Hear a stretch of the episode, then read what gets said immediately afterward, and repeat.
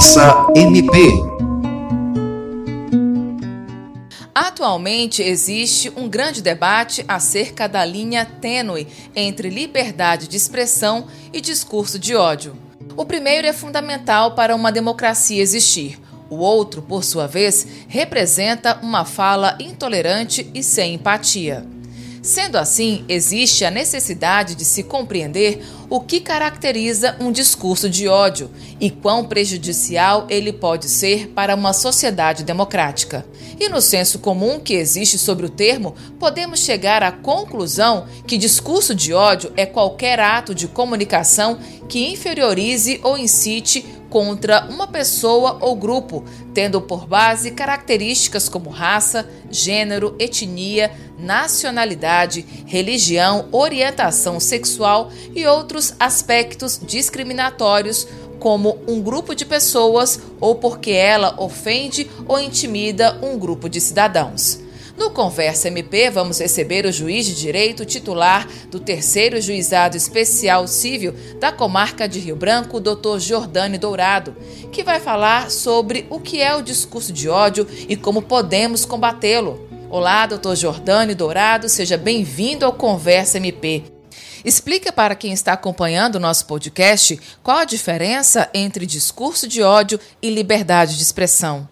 Olá, é um prazer participar do podcast e conversar sobre questões tão importantes.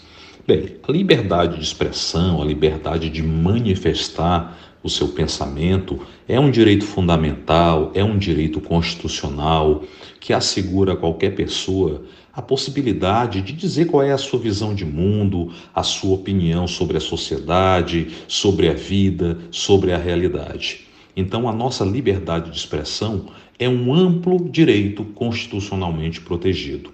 Já o discurso de ódio é aquela manifestação da expressão que tem o objetivo de aviltar, de humilhar alguém, de debilitar, de realmente colocar uma pessoa em situação de indignidade, apelando para elementos sensíveis, elementos que dizem respeito a raça, a sexualidade, a religião. Então, o discurso de ódio que não tem a proteção constitucional da liberdade de expressão é exatamente esse tipo de manifestação que quer macular a honra de alguém, humilhar e aviltar alguém utilizando esses elementos sensíveis, esses elementos que dizem respeito ao que tem de mais íntimo, a personalidade da pessoa, como, repito, religião, gênero, sexualidade e raça.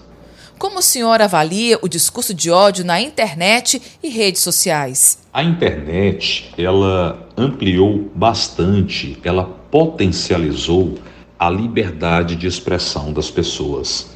Então veja que hoje, nesse ambiente virtual, digital, Qualquer pessoa pode dizer o que pensa, pode falar, pode se expressar, e isso numa escala global.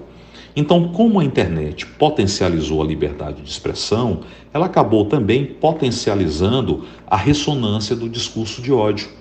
O discurso de ódio na internet, infelizmente hoje, ele está muito presente, principalmente em ambientes de grande polarização política, de grande intolerância.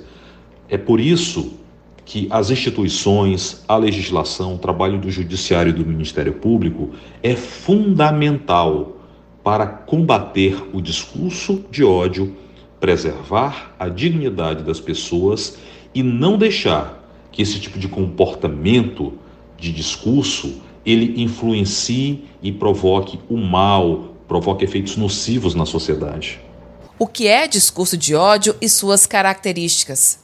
Então, para recapitular, para relembrar o que nós falamos, o discurso de ódio é aquela manifestação expressiva, é aquela expressão que tem por objetivo aviltar, humilhar, debilitar alguém, uma pessoa ou um grupo de pessoas, utilizando elementos sensíveis, que são aqueles elementos mais íntimos em relação à pessoa, aqueles elementos mais é, que mais caracterizam a sua personalidade, como o gênero, a raça, a sexualidade, a religião, entre outras características é, mais íntimas relativas ao indivíduo. Como acontece a criminalização dessa prática? A nossa ordem jurídica, ela prevê que o discurso de ódio é um ilícito em várias dimensões, principalmente na esfera penal e na esfera civil. Veja que no âmbito penal, o discurso de ódio, ele pode ser punido como injúria, pode ser punido como crime de racismo, como crime de homofobia, como uma ameaça ou como até uma perseguição a alguém. Então a nossa legislação e a Constituição, ela atribui à ordem jurídica uma responsabilidade muito grande no sentido de se combater o discurso de ódio, prevendo crime para essa, é, é essa conduta. E no âmbito civil, o discurso de ódio pode provocar uma condenação da pessoa à reparação moral, ao pagamento de uma indenização por dano moral. A pessoa pode ser condenada a fazer uma retratação, a excluir um conteúdo da internet onde manifestou um discurso de ódio. Então veja que o ordenamento ele é muito duro, ele é muito rigoroso no combate a essa prática. E como podemos combater o discurso de ódio?